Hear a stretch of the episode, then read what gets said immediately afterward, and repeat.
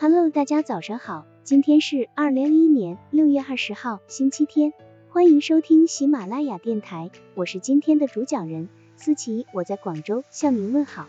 今天我们为大家分享的内容是夫妻争吵需要适度幽默感。俗话说，谁家的烟囱都冒烟，即使最恩爱的夫妻，也难免发生争吵，一般口角，吵过之后也就完了。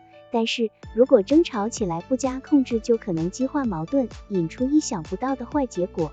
所以夫妻争吵有必要控制好度，最好是要掌握一点技巧性的幽默度。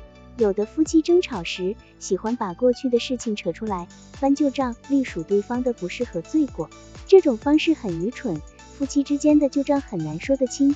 如果大家都翻对自己有利的那一页，不但无助于解决眼下的矛盾，而且还容易把问题复杂化，让新账旧账纠缠在一起，加深怨恨。夫妻争吵最好打破盆说盆，打破罐说罐，就事论事，不前挂后连，这样处理问题才容易化解眼前的矛盾。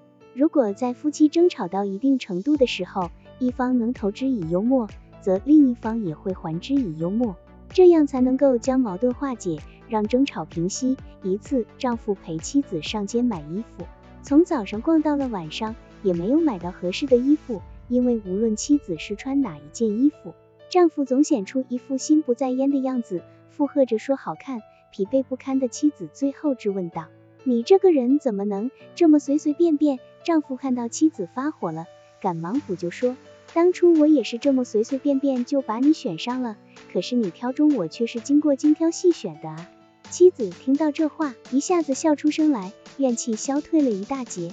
丈夫巧妙的把自己的随随便便说成是妻子的精挑细选的结果，不仅指出了挑中自己对妻子来说是件不容易的事情，也将妻子精挑细选的结果幽默了一把。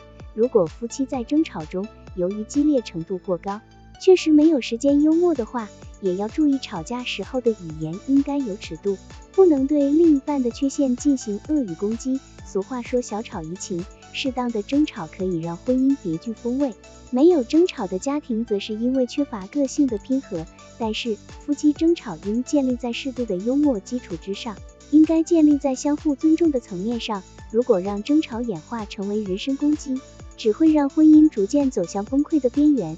一般说来，夫妻双方十分清楚对方的毛病和短处，比如对方存在生理缺陷、个子小。不生育或有过失足等，在平时彼此顾及对方的面子而不轻易指出。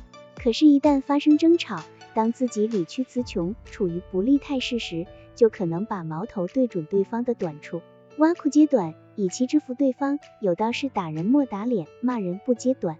任何人都最讨厌别人恶意揭短，这样做只会激怒对方，扩大矛盾，伤及夫妻感情。